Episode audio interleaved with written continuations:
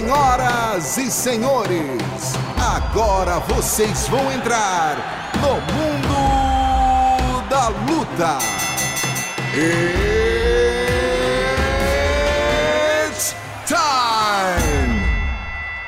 Salve, salve galera, sejam muito bem-vindos a mais uma edição do Mundo da Luta, podcast especializado em esportes de combate. Eu sou Marcelo Russo, editor do Combate.com, e essa semana vamos falar um pouquinho sobre UFC Norfolk, o UFC 248 e quem pode ser a futura adversária de Amanda Nunes no UFC São Paulo, UFC 250, que acontece em maio.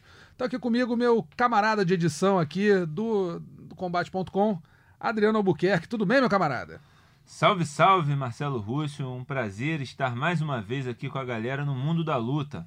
Isso aí é nossa a madrinha de todo mundo, que tem idade para ser madrinha de todo Ah, mundo. obrigada. Inclusive, Ok, querido. Mas está aqui com a gente mais uma vez a Anaíssa, nossa agora comentarista, largou o combate.com. Ah, isso aqui é pouco para mim. Mentira, Eu quero ser que se você for no comentarista, eu combate.com tenho semana ego. passada, sábado tá lá, ó, pura Anaísa e Rafael Marinho. É. Tô no ar, mas tô sempre presente, ligada, É isso. dando as informações e créditos de todos os nossos amigos Isso, do mas é melhor obrigação, site né? de MMA do mundo. Mas Obrigação, fazer o tempo gente- real com a gente ninguém Ah, quer, isso né? não. Não, não quer fazer. Tem saudade não. Pessoal, para quem ainda não conhece o podcast Mundo da Luta, a gente é, aborda sempre três assuntos principais, depois elege o nocaute, a finalização e a vergonha da semana. Começando nosso primeiro assunto aqui, o UFC Norfolk, que aconteceu no último sábado, teve como luta principal Davidson Figueiredo arrasando Joseph Benavides. Figueiredo deu um chega pra lá no adversário. Gancho poderoso na linha de cintura de novo.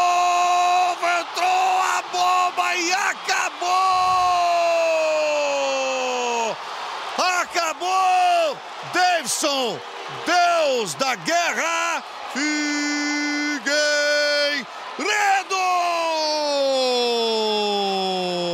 que era para valer o cinturão, acabou não valendo porque o Davidson não bateu o peso. Gente, por favor, é, me, per- me perdoa por não ter batido o peso. Eu, eu sempre fui profissional no evento, aconteceu. Estourou, explodiu a balança em um quilo, mais de um quilo, na véspera, e com isso não pôde é, ter, com a vitória, ser proclamado campeão. Não, não conquistou o cinturão. Venceu, mas não levou. Aí eu pergunto para vocês, meus amigos, Ana e Adriano, é, foi um nocaute maiúsculo, foi um nocaute grande do Davidson em cima do, do Benavides. Mas e agora? Será que ele tem chance de disputar o cinturão novamente por causa dessa, dessa estourada de peso?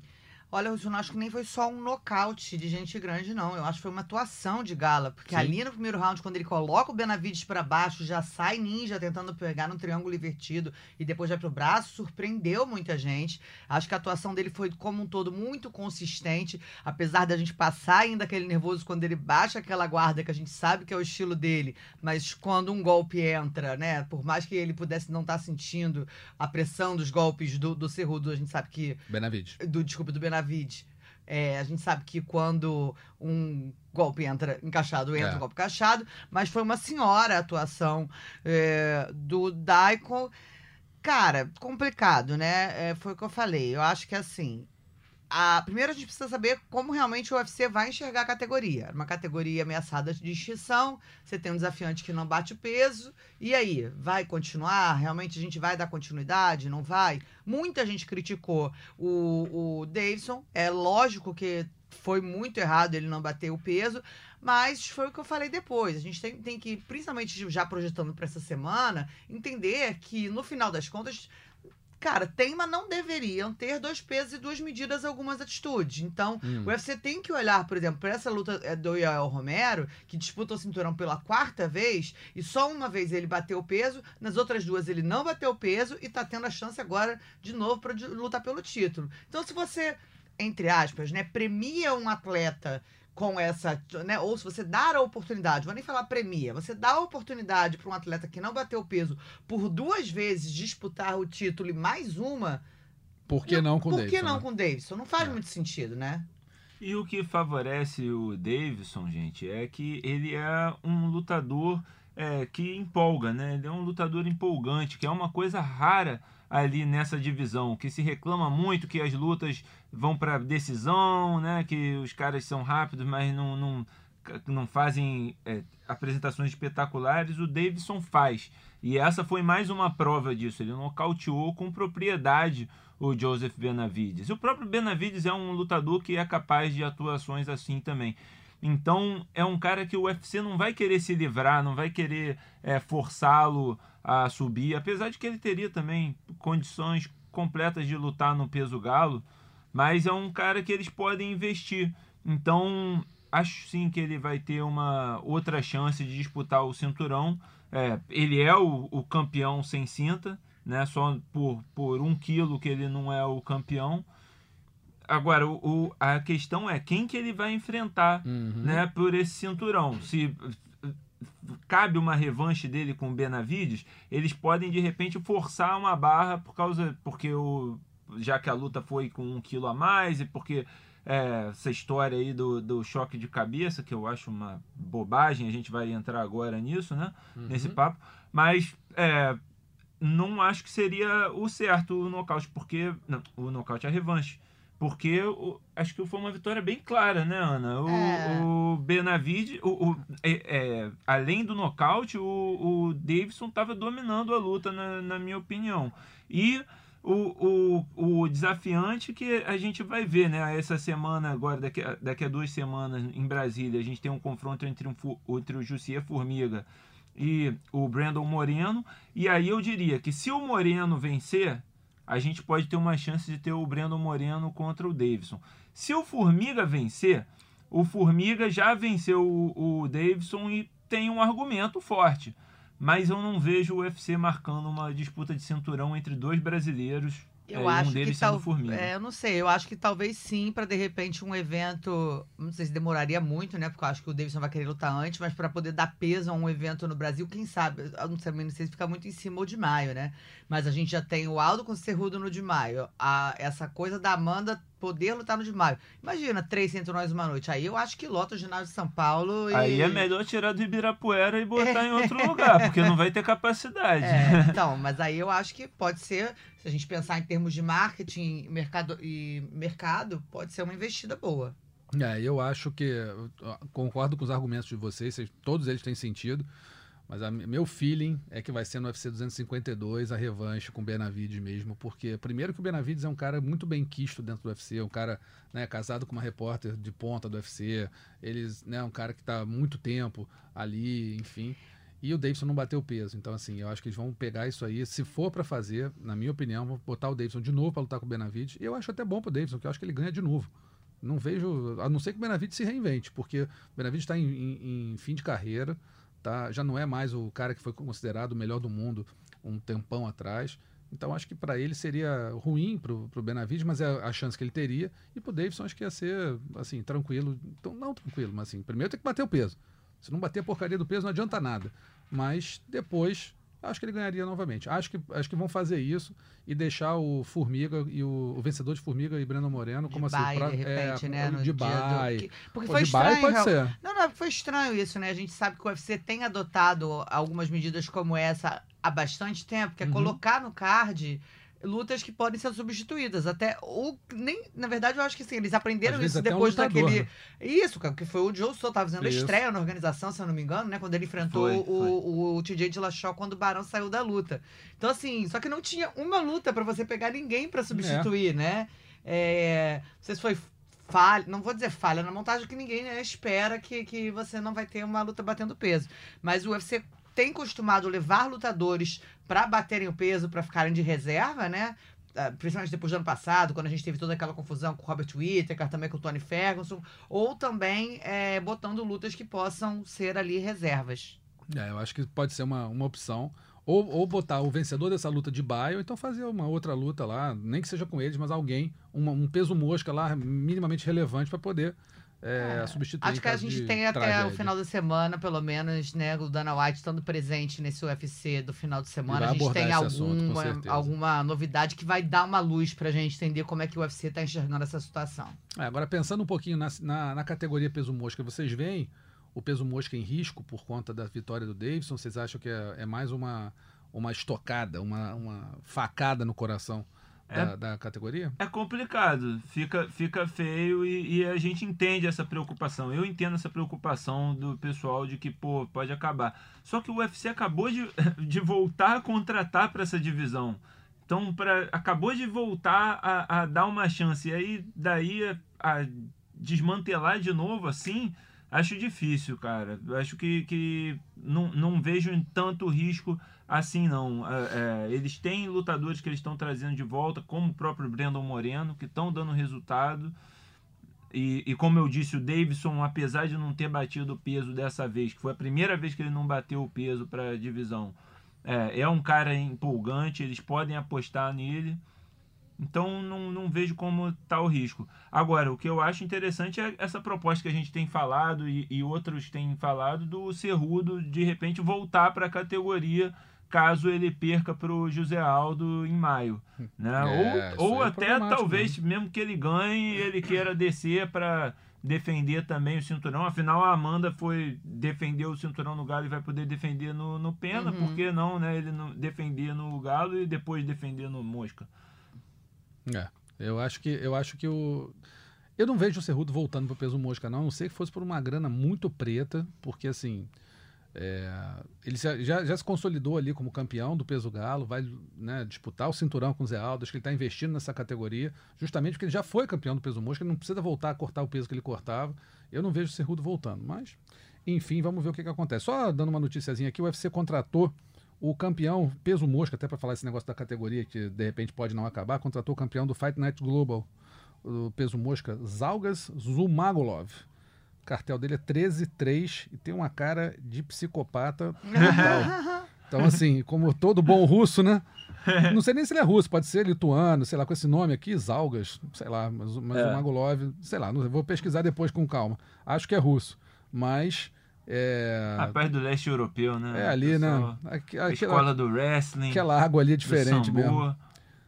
Enfim, ele tá aí o, o Zalgas, o Magolov, sendo contratado pelo UFC, peso mosca também, campeão do Fight Nights Global, então assim, não é qualquer um que tá chegando, prova ta- que talvez a categoria não esteja tão em perigo assim quanto a gente possa imaginar.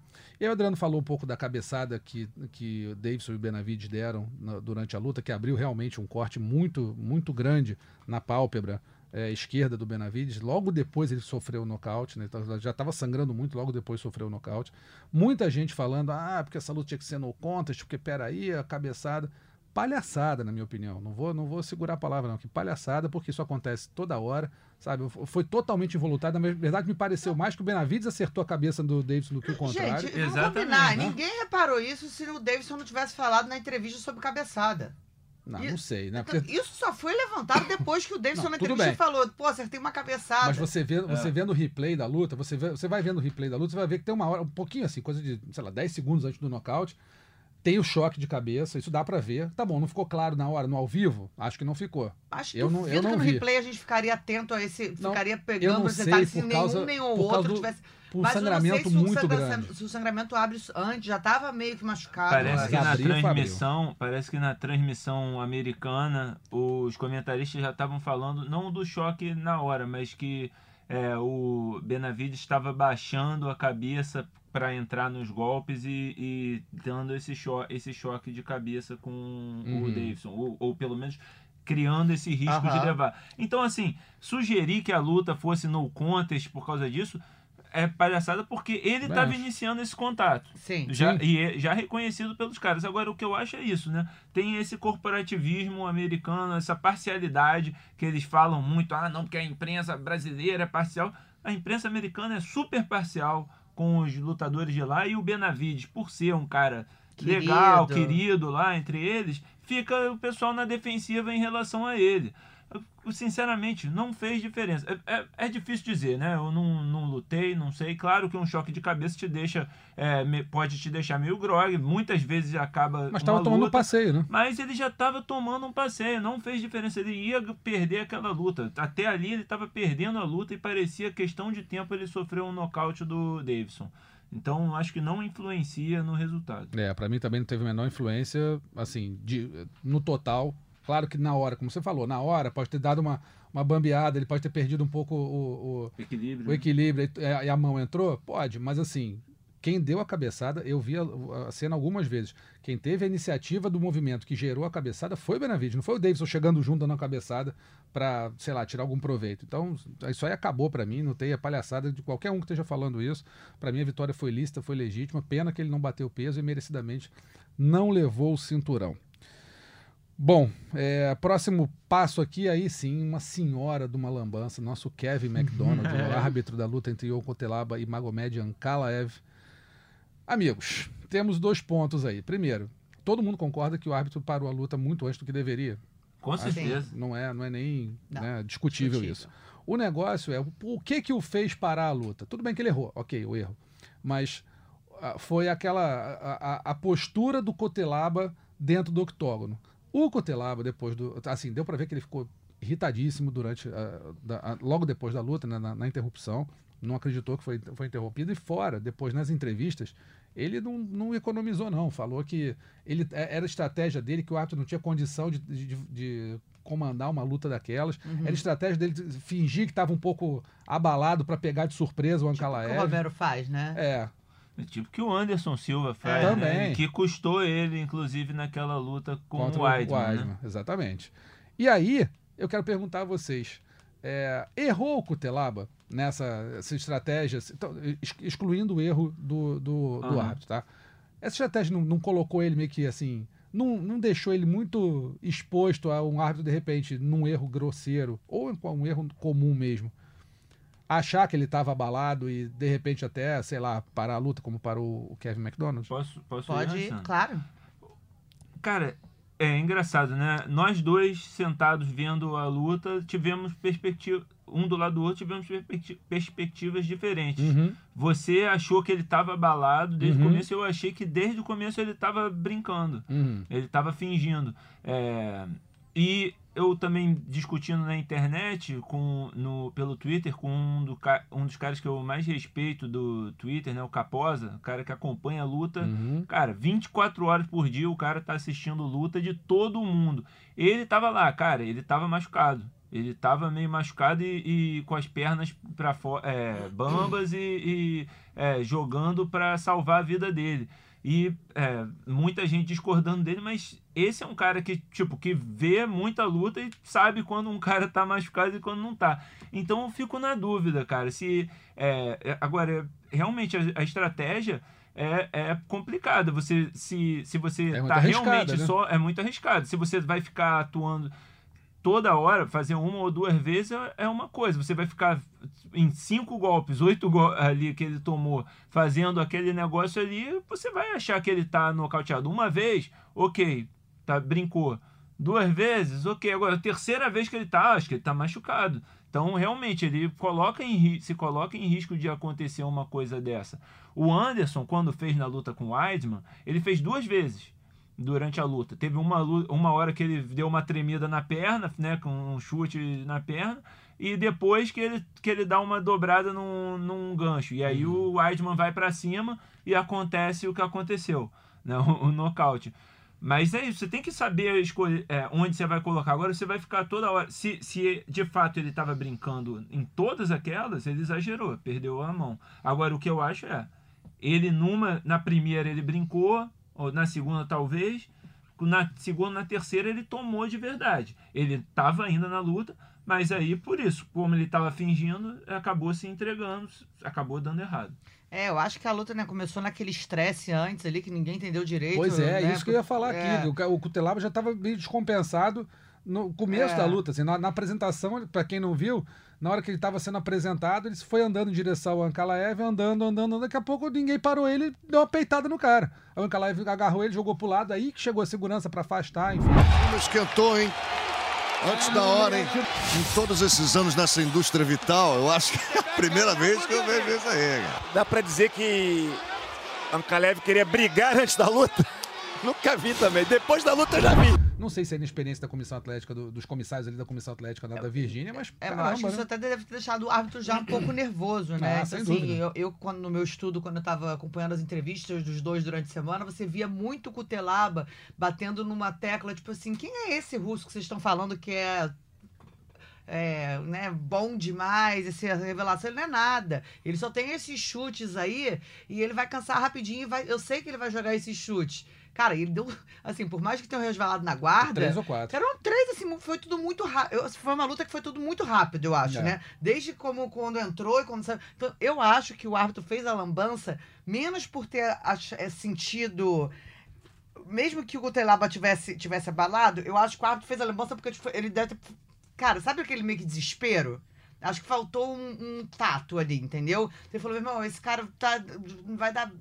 vou- Uhum. pronto, foi uma- meio que me, me pareceu isso, sabe aqueles momentos de desespero? Sim. Sei, Então sei. me pareceu que foi meio que tudo assim. Eu fiquei meio que sem, sem entender na hora, assim, tipo, demorando a cair a ficha, o Luciano Andrade falando pra caramba do meu lado.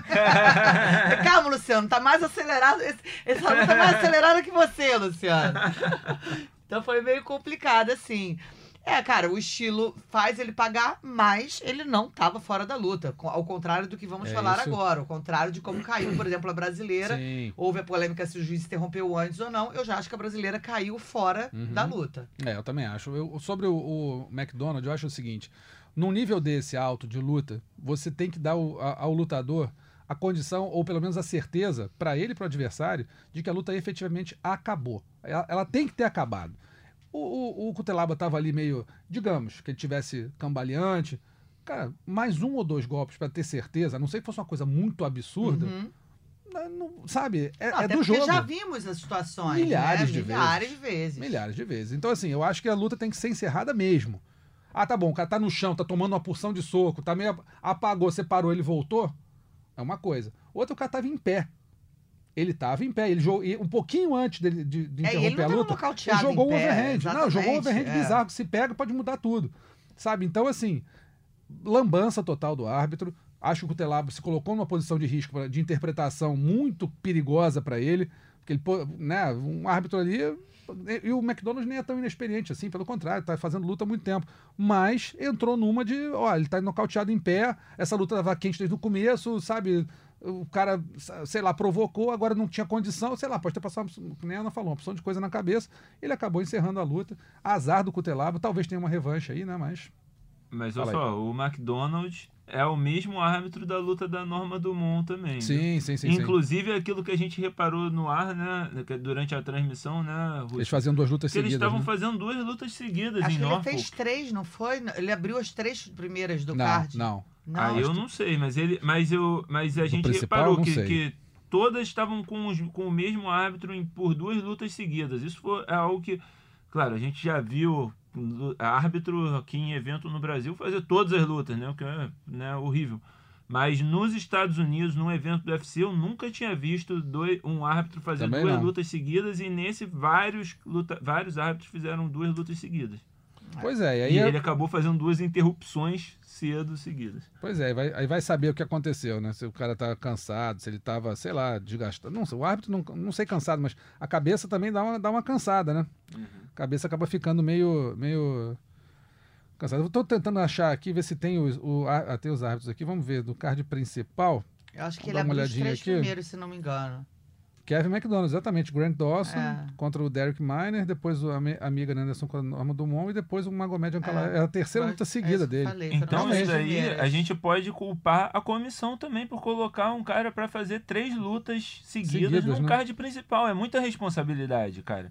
É um estresse alto. E aí ele já tá na terceira luta dele. Que já começa Que daquele começa jeito. de um jeito daquele, que a comissão tá atrasada também pra parar, né? O- Os caras já tem que chegar ali, o cara. O, o- quando o Cutelaba atravessa o, o corner, o cage, ele já tem que estar no meio Sim, ali pra sim, não sim. deixar ele chegar. Exato. E eles já sabem que essa luta é uma luta quente, porque na pesagem já teve uma encarada quente. É, foi. é. E É, aí. Foi menos do que a gente esperava, né? Na verdade, o Russo até comentou, falou assim que o.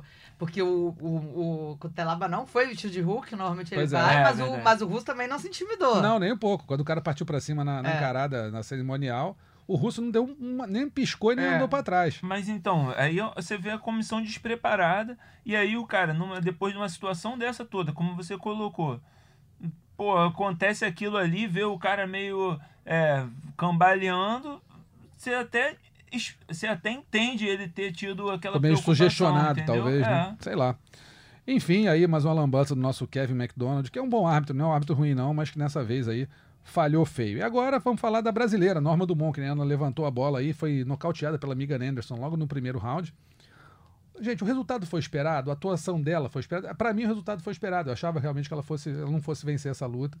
É, mas a atuação dela foi esperada. O Camilo Pinheiro Machado, nosso correspondente, estava lá. Ele até falou que achou que estava na beira do octógono, achou que ela, a Norma começou muito bem, pressionando a amiga, né, trocando força com ela na, na grade mas que depois acabou, claro, né, deu uma brecha que a mão entrou e entrou firme mesmo, e foi o que a Ana falou, ela caiu, para mim, já sem condição de lutar, depois ela até questionou, disse que, ah não, mas eu estava na luta, eu estava vendo tudo, beleza, a gente respeita a palavra do, do, do lutador ou da lutadora, mas na hora que você vê como a mão entrou e você, você prestar atenção na, O na- olho dela pra o olho cima. dela para cima, É. Ela tava, ela não estava ali em condição, pode ter voltado, né, mas não estava na condição perfeita para continuar lutando.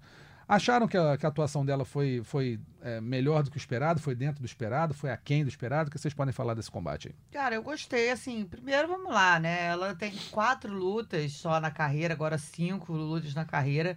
É uma atleta que tem uma experiência no MMA nacional, mas não tinha sido ainda experimentada é, em eventos bem grandes. Imagina logo você no card principal. já né? estrear no card principal com a amiga Anderson, com a pressão desse negócio do GP e com uma mulher gigantesca que é muito difícil de você lutar. Então Uhum. eu acho que assim, ela foi bem consciente, fez o, o que tinha que ser feito até então, deu uma bobeada ali quando saiu com a mão, é aquela coisa. Gente, não adianta, né? A mão quando entra pra lugar desligar certo, né? no lugar certo, desliga.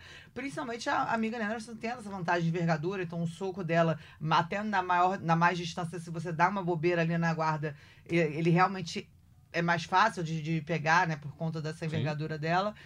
Cara, não acho que foi uma disparidade técnica, por exemplo, por quando, de quando a Valentina, quando a Pedrita estreou contra a Valentina. É. Aquilo ali pra mim foi um absurdo o casamento.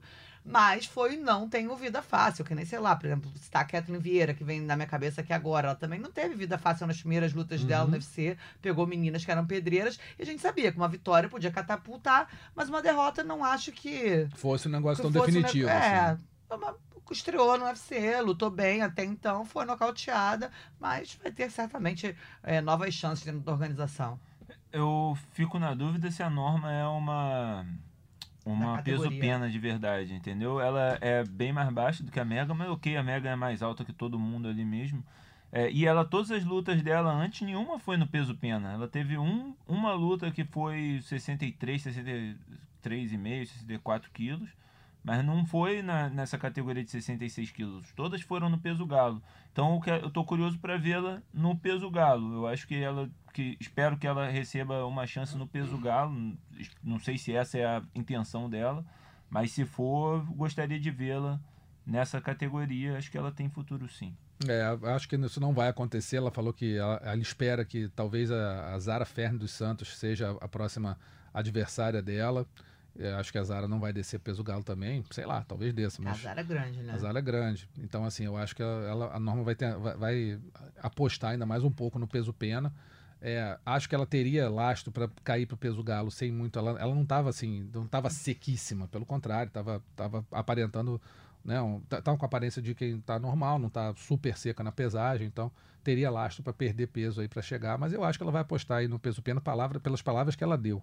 Ela pode ganhar mais experiência também, né? Chegou com quatro lutas só. No, É, exatamente, né? quatro lutas. E eu acho que, bom, como a gente começou a abrir o podcast falando do destino também da categoria mais leve dos homens, a gente tem que saber qual vai ser o destino da categoria mais leve Mais entre pesada. as né? mulheres. pesada. Da- mais- Desculpe, mais É. pesado entre as mulheres, né? É, pois é. Que é- pode Que é ser que a Amanda também, né? defenda, pode ser que a Amanda ganhe na defesa, e aí? Vai É. continuar também? Pois é. É- é é- essa é uma categoria muito rasa. Foi o que ela falou. Olha, eu acho que a Felícia ou a amiga, uma das duas, vai lutar pelo cinturão. Acho que não vão me dar uma outra que veio de, de vitória. Vão me dar, acho que a Zara, que é- veio de derrota, eu e ela de derrota. Eu acho que deve ser minha próxima adversária. Estou a fim de lutar ainda nesse ano, enfim, mais para frente um pouquinho. Mas eu acho que, que a, a, a Norma não vai querer descer de peso, pelo menos por enquanto. De repente, se tomar, sei lá, três derrotas seguidas, seja uma única alternativa viável. Mas acho que ela vai apostar ainda no peso pena. A gente falou da Zara Ferner, ela foi derrotada pela Felice Spencer, que já vinha, né, tinha vencido a amiga Anderson por, por finalização, é, perdeu para Cyborg por pontos, quer dizer, uma lutadora bem dura. E eu acho, minha opinião aqui, pegando as duas vencedoras, a Felícia e a Megan, Pra mim, eu não tenho a menor dúvida. Posso, não tenho a menor dúvida, é ótimo, parece que eu tenho informação, né? Mas eu acho, acho que a, tem um, um, um achômetro muito forte aí em cima, que a Felícia vai ser a próxima adversária da, da Amanda, porque primeiro ela ganhou da Megan, segundo ela ganhou bem da Zara. Eu acho que é o caminho normal numa categoria rasa como essa é ela disputar o cinturão, já que não tem mais ninguém para ela pegar assim de tão forte na, na, na divisão. O que, que vocês acham? A gente já vai falar disso agora? Pode Achei falar que a gente agora. só ia falar mais tarde. Não, pode falar agora, tranquilamente. Bom, então, é, assim, acho que pela mídia, que é o que conta mais hoje em dia no UFC, Hum, pode ser a Megan, viu? é, né? Porque a Megan, ela é, ela é, é, fala mais, ela é mais conhecida lá fora, acho que é a Felícia, e ela fez um nocaute mais bonito, né? Um, E até aqui por ter sido trazida pro evento pra fazer a luta com a Chris Borg, que nunca aconteceu, né? Exatamente. E ela, e ela no, na, depois da luta, ela fez o, o jogo dela, fez muito bem a promo. O que, que vocês acham que, que deve enfrentar? Eu sei que eu sou a única que tá com a sequência de vitórias. A Felícia só falou, ah, eu tô numa posição perfeita para lutar. É, mas aí já na entrevista pra nossa Evelyn Rodrigues, aí a, a amiga deu Sim, uma sim. viajada, porque É, falou queria que lutar na queria Austrália, é, lutar na Oklahoma. Austrália, que lutar lá, é, né? É, o- É. Não é Oklahoma, é em.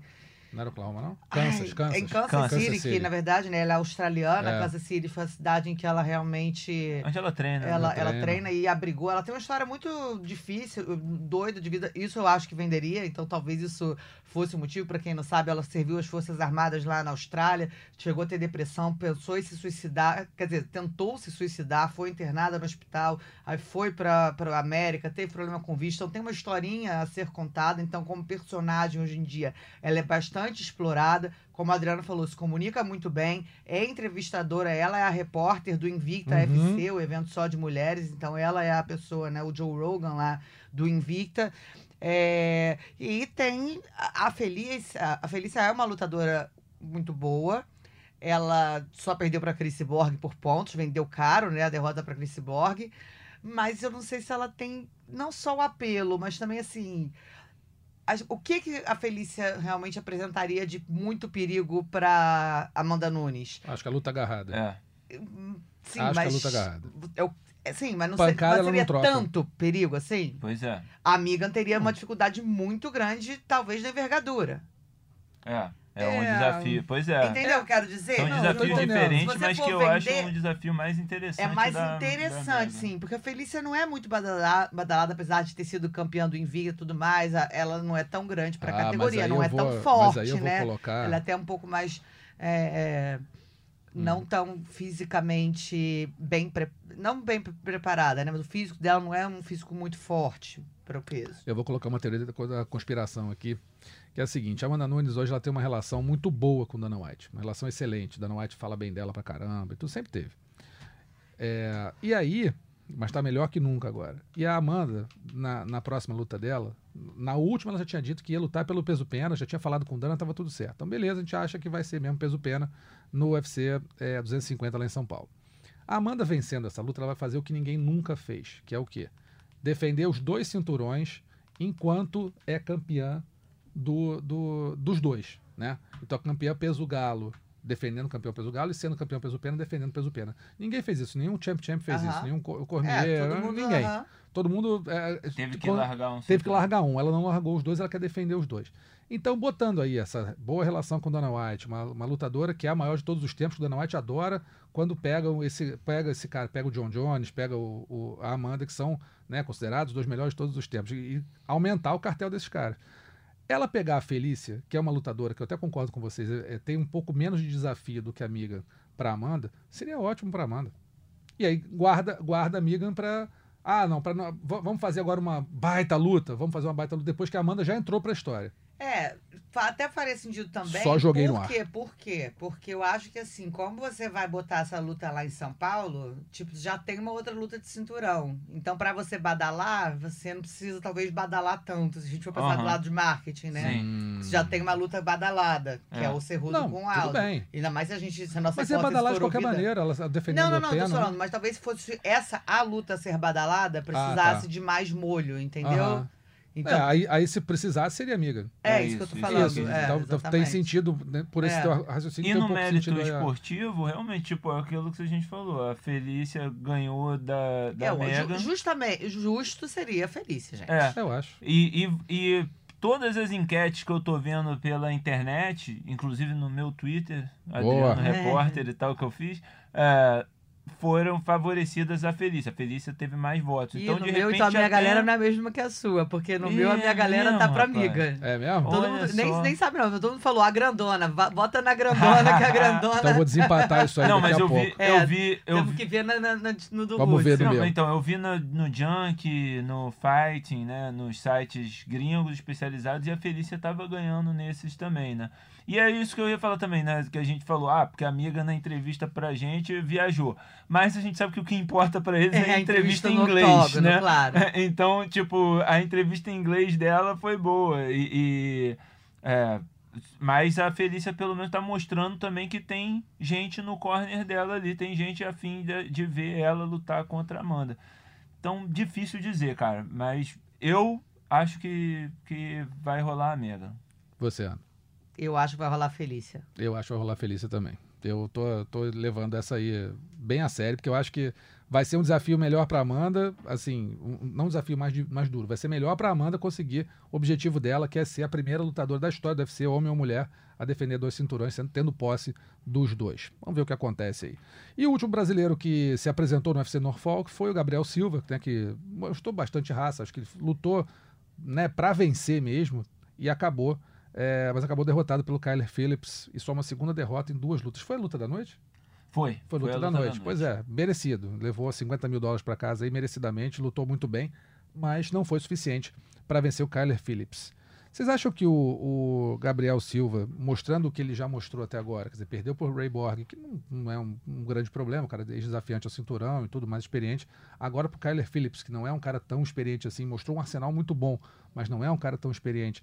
Vocês acham que o, o Gabriel Silva tem chances reais de se manter por mais algum tempo no UFC aí, de fazer uma carreira mais longa no peso galo, ou vocês acham que, né, bateu no teto ali? Eu acho que sim, até, mas eu quero ver o que é interessante, né, quando você vem numa sequência de duas derrotas, é quem vai ser o seu próximo adversário. Uhum. Então, acho que sim, a- tendo ter um adversário que permita ele. É claro que ele fez uma preparação intensa na parte em pé, mas a gente sabe que o jogo dele não é esse jogo. Então, de repente, tendo um adversário em que o estilo dele possa ser o estilo que ele possa impor mais, eu acho que aí. E tem aquela coisa, né, cara? Quando você dá uma, uma V, tá dois V, tá dois D, mas bota uma V, já muda um pouco. A Melhora, pessoa, a- numa vitória, a pessoa relaxa mais no UFC. A gente conversa muito com os atletas que. Imagina ele, entendeu? Ele que ainda é irmão do Eric, que durante muito tempo foi apontado como fenômeno, né? Capixaba, um da- das esperanças do Brasil. Você vem com uma carga. Não adianta dizer que não tem uma carga, porque, mal bem, tudo bem, você pode até ter a cabeça muito boa e não absorver, mas fica uma pressão tanto da mídia, aí, aí talvez a mídia no próprio UFC, na organização. Então, eu acho que assim, dependendo do casamento, da próxima luta dele, vai ser definitivo para ver a carreira dele dentro Pode da ser, organização. realmente. Pode ser, concordo contigo. O Gabriel tem potencial, foi bem. Se fosse no Jungle, ele ficava, porque no Jungle quem dá show continua, ganha mais uma luta. Lutador que vai pra ponto não luta de novo. Mas ele é, e ele deu show, ele fez uma luta boa, foi luta da noite. Tem possibilidade de continuar, concordo com tudo que a Ana disse. E ele tem dois os managers dele são o Ed Soares e o Joinha, se não me engano, que ele veio do LFA. Então são caras que têm uma boa relação com o UFC. É, isso conta. Eu acho que ele recebe mais uma chance aí, e aí é como a Ana disse. Uma vitória, é, a partir daí as coisas podem fluir. Muito bem. Agora vamos falar um pouquinho do UFC 248, que acontece no sábado próximo, agora dia 7 de março, lá em Las Vegas. Duas disputas de cinturão, peso médio entre Israel Adesanya e o El Romero, e peso palha feminino entre. Peso palha tem que ser feminino. Peso palha entre Weili Zhang e Joanna Jedrzejczyk. Amigos, quem gosta de porrada não pode piscar nessa, nessas duas lutas aí, porque acho que não vai ter chão, quase nenhum nessas duas lutas. Adesanya e Romero, vamos começar por eles primeiro. O que, que vocês acham? É, quem eu leva, quem acho, vai, não quem vai, não vai. ter chão, mas acho que o Romero vai querer grudar essa luta e não sair desse clinch de jeito nenhum. É, Eu acho. Bom, primeiro que a gente tem essa diferença absurda, obviamente, qualquer um contra luta com a Adesanya, especialmente o Romero, não sei, nem sei, não sei, não vi o- na estatística a diferença de altura e envergadura, mas certamente vai ser uma diferença bem grande aí entre os dois. E a gente sabe que o Romero bate pesado, bate duro, é muito forte para a categoria. Vamos ver, né, se bate peso, é claro, quando, que a gente está nesse mistério, né? Falou que chegou um pouco mais leve do que normalmente chega, Uhum. mas são 6 quilos, né, É. para perder em quatro, Em quatro dias. dias. É, só que, cara, é loucura querer, na minha opinião, loucura querer ficar em pé e trocar com a Adesanya, que é um cara muito mais longo, um cara striker que, tipo, na- tem nas armas dele isso. E você tem o El Romero, realmente um cara é, que não cansa, um cara de nível olímpico de wrestling, então acho que é essa a chave para ele vencer o jogo contra o Adesanya.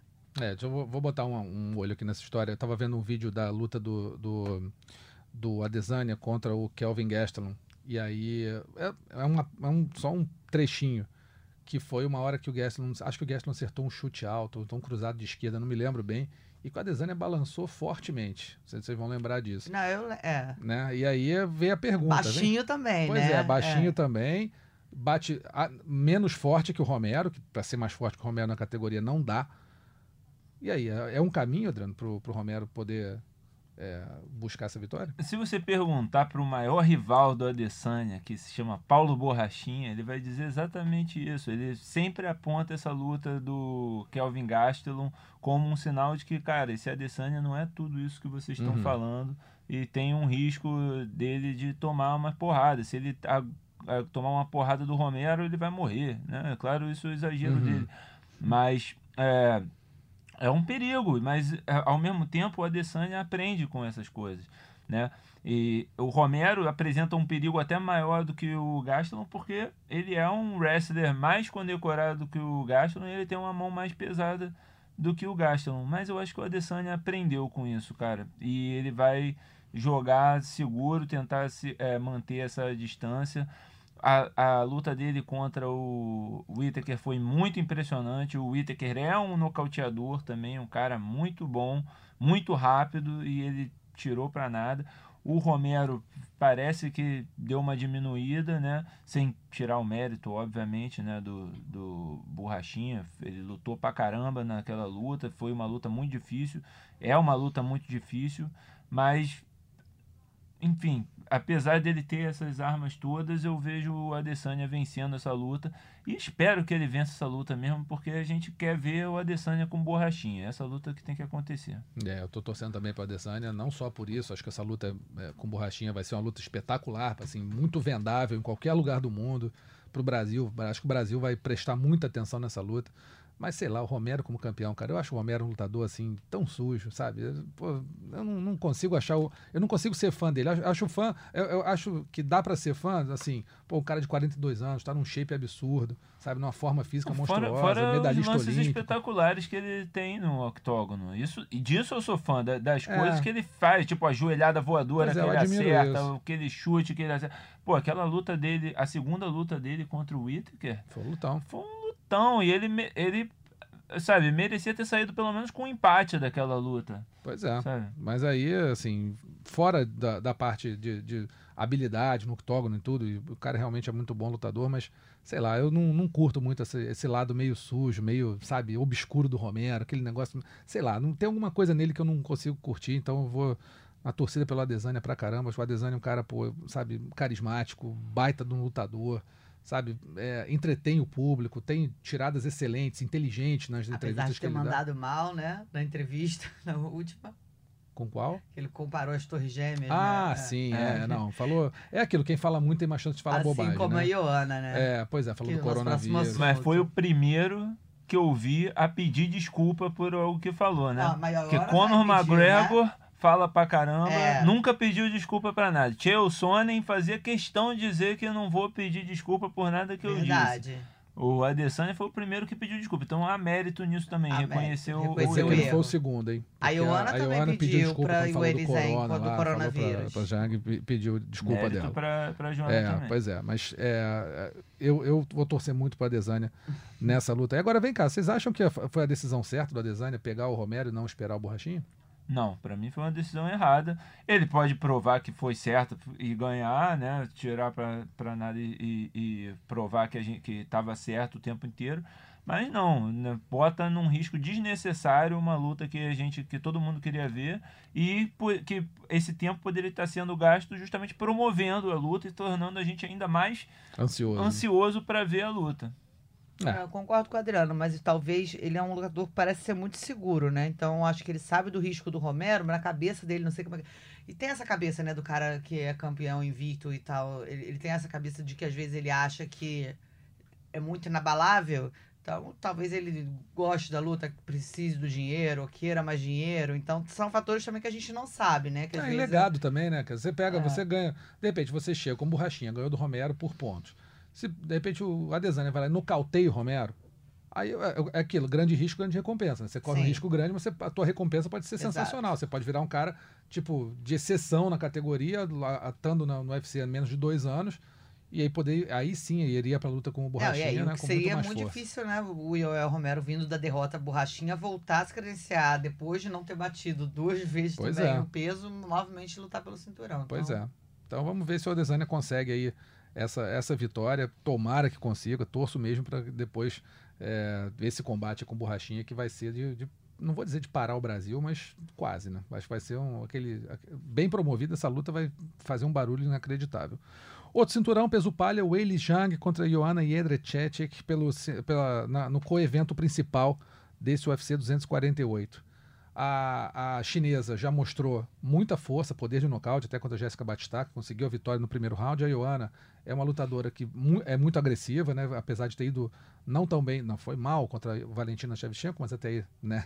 No, no peso de cima, que tá, até aí não é, não é, vergonha nenhuma, todo mundo vai mal com a Valentina, mesmo, menos a Amanda Nunes, e agora vai pegar a, a campeã para tentar retomar o cinturão da que já foi dela, né? Ioana já foi campeã do peso palha. O que, que vocês acham desse combate? Para quem é, o favoritismo é maior para quem? Lembrando que a, que a teve um problema né, no treinamento dela por causa do coronavírus, teve que sair da China, teve que ir para Tailândia, depois para Abu Dhabi, só depois para Las Vegas.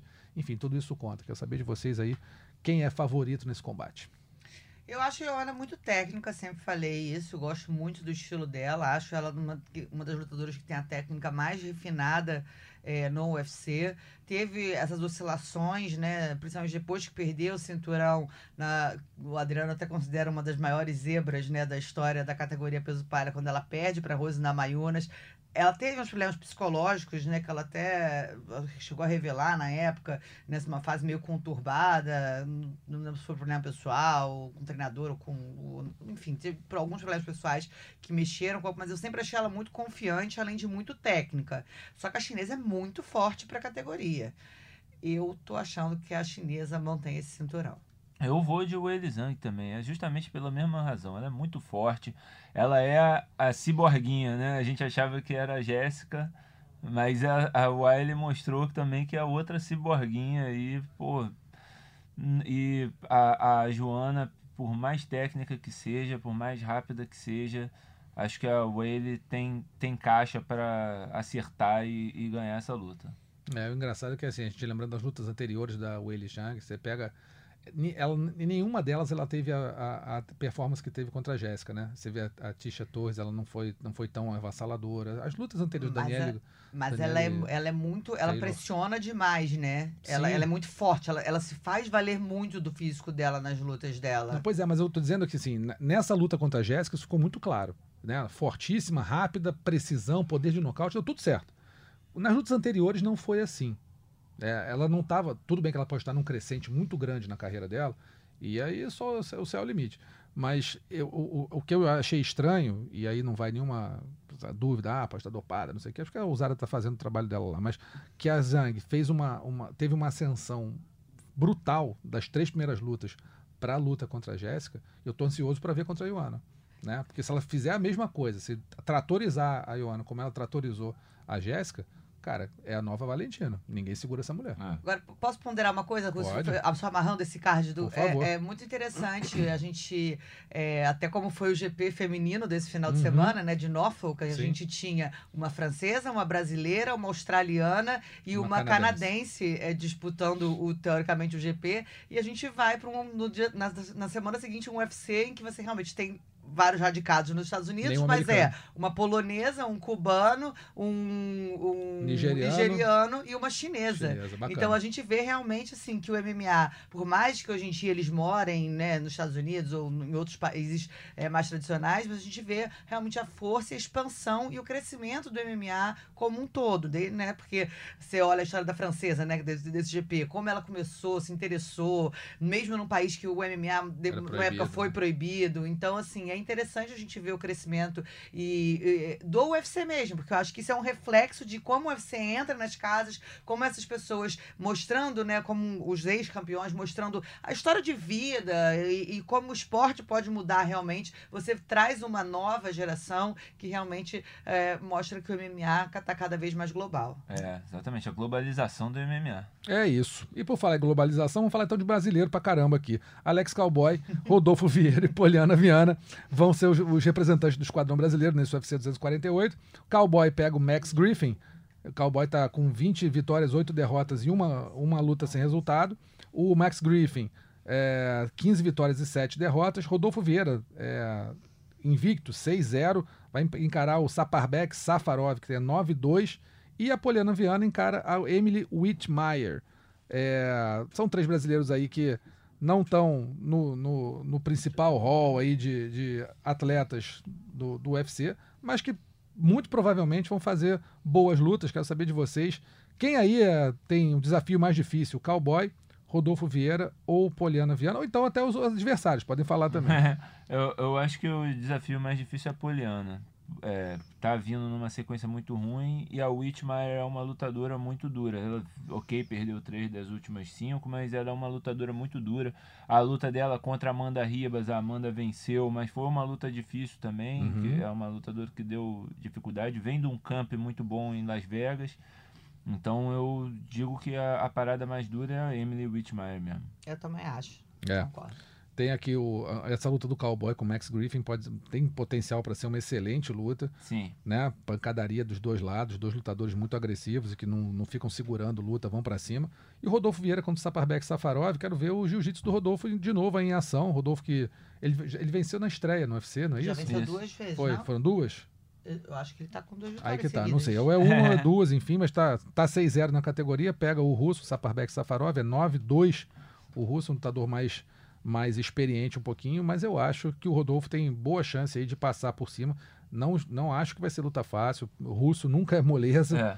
mas acho que o Rodolfo tem armas aí pra pra conseguir vencer. E a Poliana é quem tá na situação mais uma, Uma dramática. vitória né? só, verdade. No, Uma vitória só, né? e derrota no, no UFC Uruguai. Isso. E aí a Poliana tem. Já vem de três derrotas seguidas, não é isso? Tem é, três derrotas seguidas, só vencendo a estreia dela.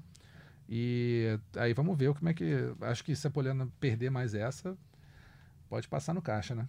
O que vocês acham? É, com certeza. É, já tô surpreso dela estar recebendo mais uma oportunidade. Mas é, se ela perde essa daí. Por isso que é o desafio, o, o, mai, o maior desafio. Porque além da lutadora ser muito dura, o Whitmire, ainda tem todo esse fator psicológico de lutar contra desconfiança, contra uma possível demissão, que foi uma coisa que a Pedrita acabou de encarar e conseguiu Exatamente. Superar, tirar, né? superar, né? É verdade. Então, lembrando aqui, o UFC 248 acontece no dia 7 de março em Las Vegas. É, card preliminar começa às 8h30 da noite. Meia-noite começa o card principal e você acompanha no combate, no combate.com e também no Sport TV 3. No combate.com no Sport TV 3, só as duas primeiras lutas. E, mas o site acompanha o evento todo em tempo real. É, tinha o terceiro assunto aqui, o Adriano me levantou a bola, eu acabei não, fiz uma lambança aqui, tipo Kevin McDonald. Mas já foi, foi no time. Você não errou, tanto. É, mas mais ou menos. Fui no time, mas aqui o assunto era quem vai encarar a Amanda. Já falamos disso pra caramba. Então fica como se tivesse falado do, do Isso. terceiro assunto O- o lá no primeiro. lá no meio, é. é. tudo certo. Vamos lá, finge que não viu. E a gente vai direto agora para os destaques da semana. Nocaute da semana, pra mim, tem três é, candidatos aqui muito fortes. Davidson Figueiredo sobre o Benavides, acho que foi um nocautaço. Teve o Cleveland, Cleveland McLean contra o Desmond Moore no, no Titan FC, número 59. Você pode procurar lá na. Procura esses. é, o Cleveland McLean e o Desmond Moore. Pode procurar o Titan FC 59. Vai ter o. o- Foi uma joelhada de encontro, né? Foi, Essa ajoelhada de daí. encontro. Foi sensacional. Vai ter o, o resumão do MMA? Do MMA? Não, essa semana não Essa semana não tem. Então vocês procurem aí na- nas listas na- no Twitter, procurem por Cle- Cleveland McLean sobre Desmond Moore no Titan FC 59, uma joelhada bem bonita, joelhada, né, walkout, né, walkout knee. O cara deu uma joelhada e você saiu andando, que o cara caiu nocauteado mesmo. E tem o Cliff Wright contra o Thomas Gifford no Pyramid Fights número 15. Também um baita do nocaute, mas eu acho que Foi um overhand de direita Foi. esse, né? E o Thomas Gifford tem que ser frisado, o cara que tava no UFC até pouco tempo, um cabeludo aí, magrelo. que entrou de última hora pra luta e acabou. Não, é, o, o Cliff Wright entrou de Cliff última hora e Wright acabou entrou ganhando. de última hora e, E nocauteou com um overhand de direita ali, porra. E aí, quem, quem que vocês votam? Eu vou no Davidson, mas eu gostaria de fazer uma menção honrosa, já que eu Ah. acompanhei o Chotô Ah. inteiro no domingo. Marcelo Russo me abandonou na metade do evento. Não o Adriano também, não. todos me abandonaram, mas eu fiquei até o final. Ah, E o Maicon, a lenda, que é um garoto que está se destacando bem no cenário nacional Da da PRVT? PRVT, Isso. nocauteou com uma das coisas que eu acho mais bonitas no MMA. Todo mundo gosta do nocaute em cima, né? Uhum. Mas eu amo o nocaute que pega na linha de cintura. Também é um e dos ele pegou favoritos. o nocaute na linha de cintura, Gostamos. demorou 5 segundos, de repente o garoto, o, né, o adversário dele, um adversário duro, o Júlio Tyson, no terceiro round, tinha sido uma luta bem franca entre os dois, uma trocação bem boa, e aí o, o Júlio Tyson caiu naquele, a gente tem aqueles de- 10 segundos né, que demoram depois que você toma o soco na linha da cintura. Oh! Foi uma só. Uma copada de canhota, meu amigo. Entrou no fígado do Júlio. E um abraço. Então, Vota nele então, pô. mas não tá na lista. Não tem problema, faz Então, assim, pra não, que eu mim- vou votar. Pra mim, ó, vou, vo vou, Vou votar, votar. no Maicon, a lenda, nocaute na linha da cintura, porque eu gosto muito desse tipo de nocaute. Pronto, tava no Chotô GP, que aconteceu no, no domingo. Adriano, vota em quem?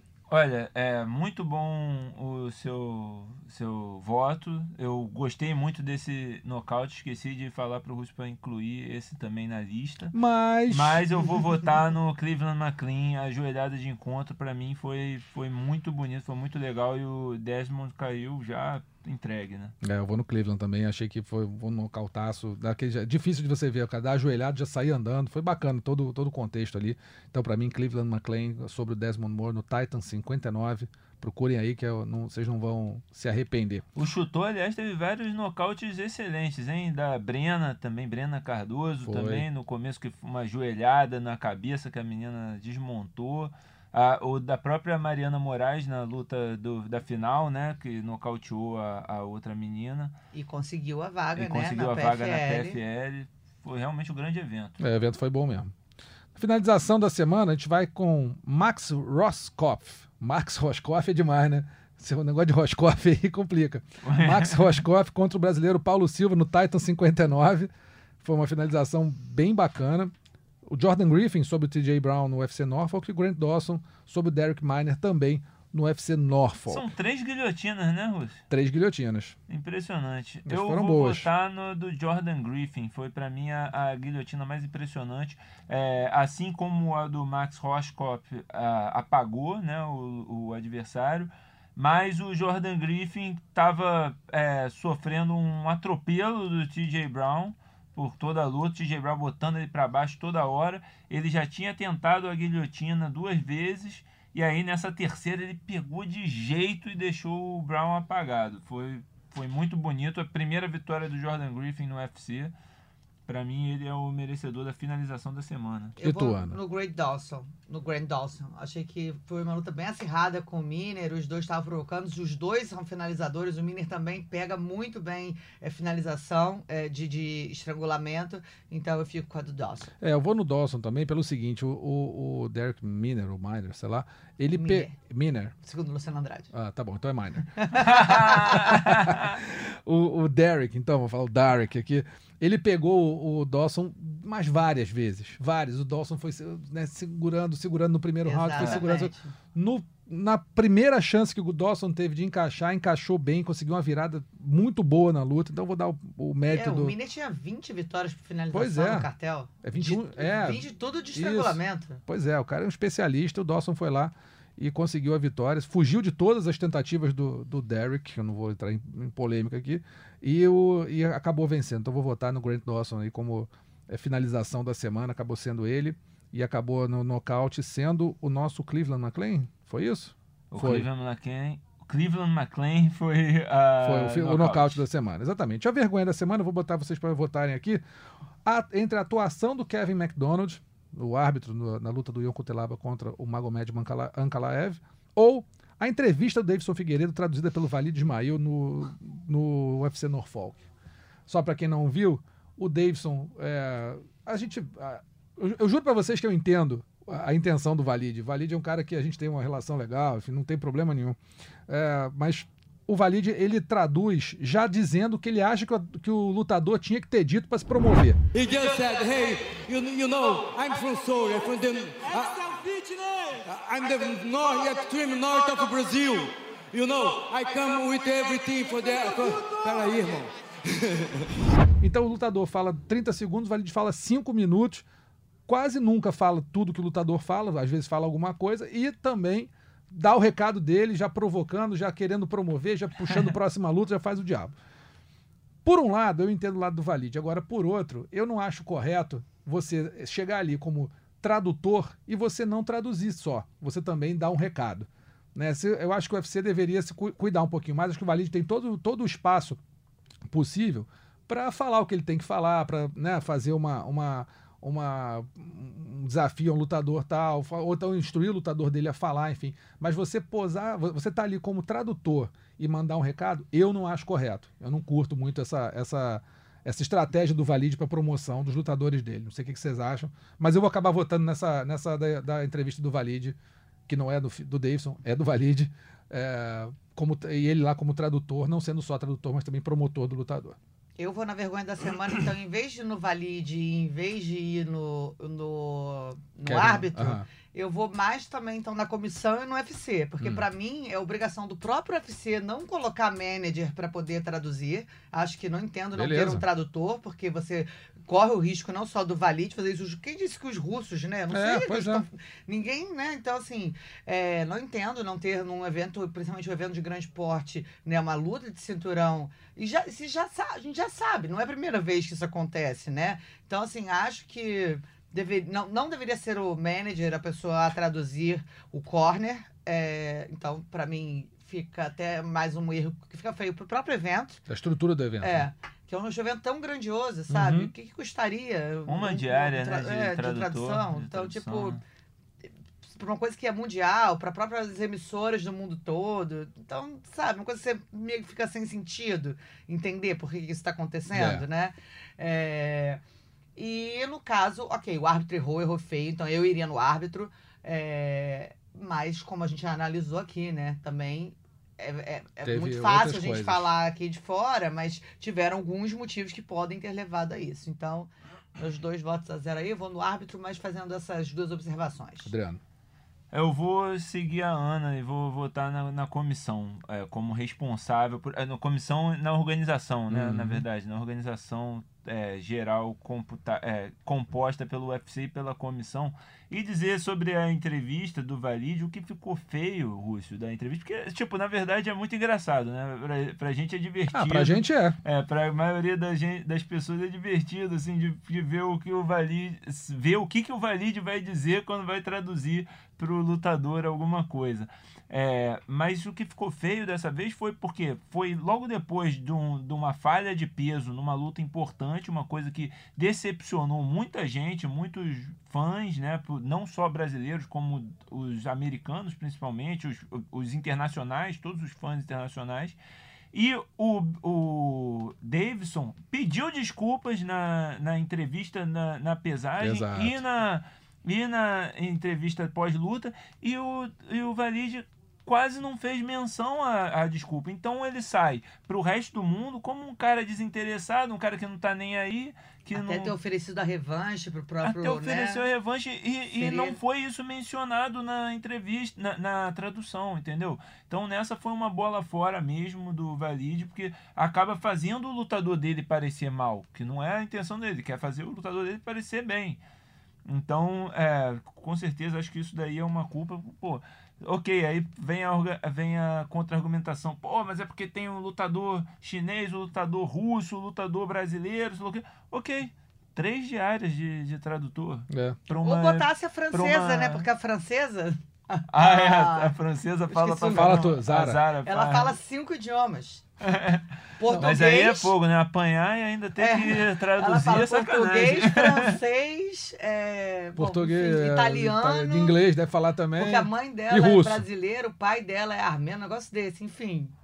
Que beleza. Então tá aí. Na próxima chama, fica a dica. Nossa Zara já não sai do octógono mais, fica lá já paradinha para poder traduzir para todo mundo. Amigos, obrigado aí pela presença, Adriano, Ana. Valeu. Até a próxima aí. Você ouve o podcast Mundo da Luta, você pode baixar no combate.com e, e ouvir em casa, no trabalho, indo no ônibus, para onde você quiser. E você ouve aqui também o podcast, no, além do combate.com, no Google Podcasts, Apple Podcasts e Pocket Casts. O Mundo da Luta, esse podcast Mundo da Luta, é edição do Bruno Mesquita e Maurício Mota, coordenação de Rafael Barros e gerência de André Amaral. Tá bom, galera? Um abraço e até semana que vem. Até mais. Finalizado. Semana que vem tem mais Mundo da Luta.